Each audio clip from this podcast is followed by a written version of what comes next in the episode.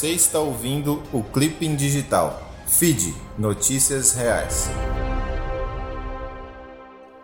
Edição número 153, 5 de abril de 2021.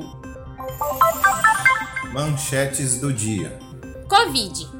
Sem diálogo com o governo federal, estados acertam estratégia própria.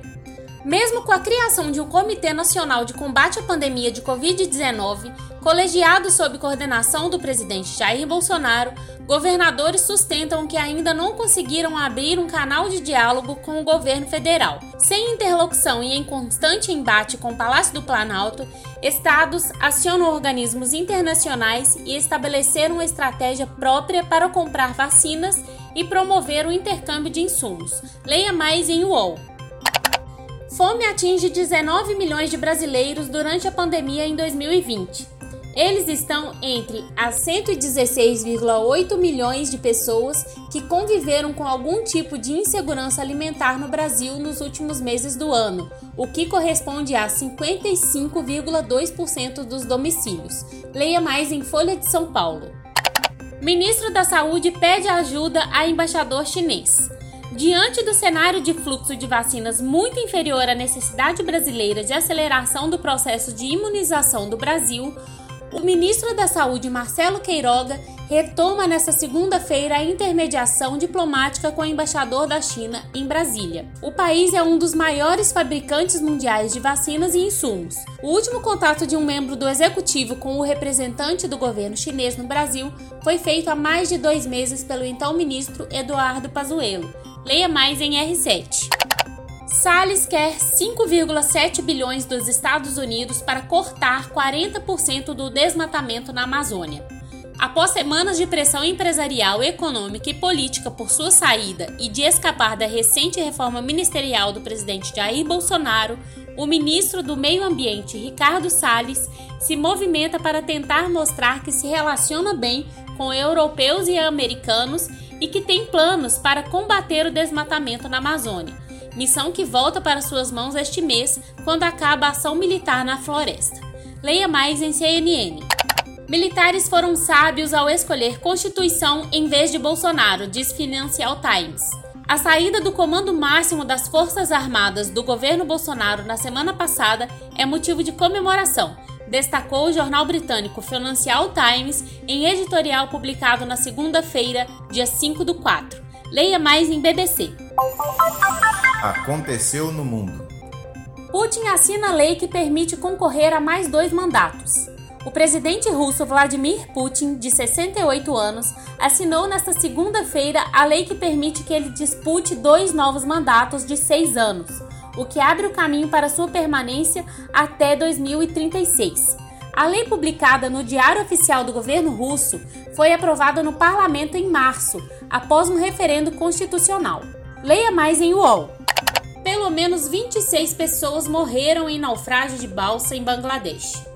Ao menos 26 pessoas morreram no domingo, dia 4, no naufrágio de uma balsa que transportava cerca de 50 passageiros, informaram autoridades locais nesta segunda-feira, dia 5. O balanço é de 26 mortos. Foram encontrados 21 corpos no barco, que foi tirado da água ao meio-dia. Leia mais em R7. Plano para reabrir economia testará britânicos duas vezes por semana. O primeiro-ministro britânico Boris Johnson disse nesta segunda-feira que todos os moradores da Inglaterra poderão fazer um teste de Covid-19 duas vezes por semana em uma nova campanha para rastrear a pandemia conforme os negócios são reabertos e a campanha de vacinação avança em ritmo rápido. Leia mais em CNN. Médico diz que tentaram ressuscitar George Floyd por aproximadamente 30 minutos. O médico que declarou a morte de Floyd depôs como testemunha de julgamento do policial Derek Chauvin. Ele afirma que a vítima estava sem pulso quando os paramédicos chegaram ao local e tentaram ressuscitá-lo, inclusive com tubo em sua garganta para ventilar os pulmões. Leia mais em G1. Ana Elisa Souza para o feed Notícias Reais. Mundo do Esporte. Vale o título. Minas e Praia Clube fazem o terceiro e decisivo jogo da final da Superliga Feminina. O Minas chegou à final da Superliga com uma campanha impressionante. Com apenas uma derrota durante toda a fase de classificação, tinha status de favorito, mas o adversário estava engasgado com um histórico cruel na temporada, além de uma derrota dolorida na última decisão do campeonato. O Praia Clube tinha a motivação.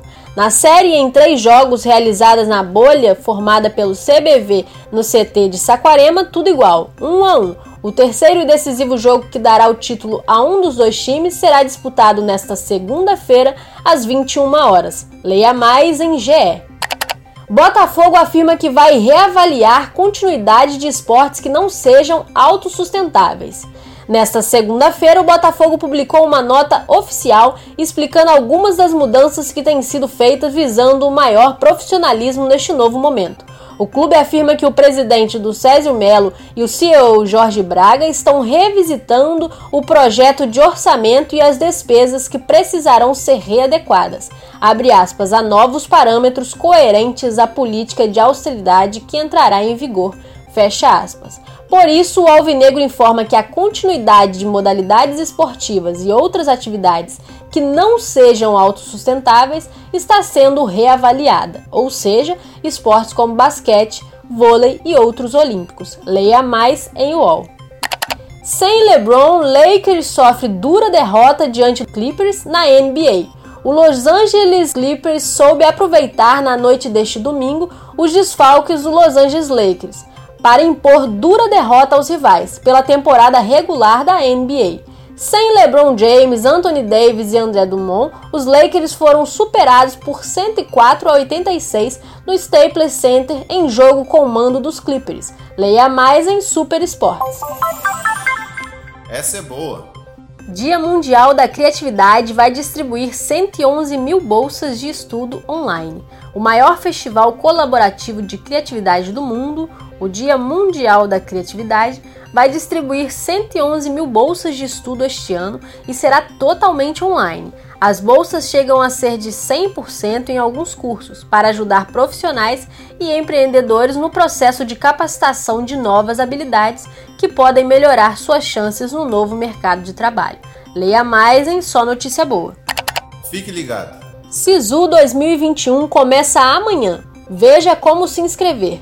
O Sistema de Seleção Unificada SISU 2021 começa nesta terça-feira 6 e vai até a próxima sexta-feira 9. Em sua primeira fase, veja como se inscrever. O programa reúne milhares de vagas de universidades públicas de todo o Brasil. Quanto maior sua nota no Exame Nacional do Ensino Médio, Enem, maior são suas chances de conquistar sua vaga. Leia mais em Olhar Digital. Letícia de Almeida para o feed Notícias Reais. Você viu? Bolsonaro blefa, diz General Santos Cruz. Oficiais das Forças Armadas, ouvidos pela agência pública, explicam a crise militar. O presidente Jair Bolsonaro perdeu apoio entre os militares após demissão de comando das três forças. Para o coronel do Exército, Marcelo Pimentel, Jorge de Souza, Bolsonaro se tornou um espantalho do qual os militares desejam se livrar. Para o general Santos Cruz, ex-ministro da Secretaria-Geral do Governo, os conflitos da última semana desviaram o foco das questões centrais. Há problemas problemas sérios no país, como a pandemia, um desgaste na economia, que precisam de mais atenção do governo, aponta. Leia mais em agência pública. Caiu nessa? Argumento de ameaça comunista para justificar golpe militar em 1964 é falso. Como resposta ao chamado de militares no governo do Brasil para a celebração dos 57 anos do golpe militar de 1964, que levou aos 21 anos de ditadura violenta e sangrenta no país, líderes religiosos e fiéis, apoiadores do governo federal, ocupam espaços digitais religiosos neste 31 de março, exaltando a ação golpista, um dos argumentos mais utilizados para se defender e exaltar o golpe que derrubou o Estado democrático. É a de que os militares salvaram o Brasil do comunismo que seria implantado. Há ainda outras justificativas, como o fim da corrupção, ajuste positivo da economia e redução da violência. Leia mais em Coletivo Bereia. Billy Fadel para Feed, Notícias Reais. Até a próxima. O link para todas as matérias está na descrição deste podcast.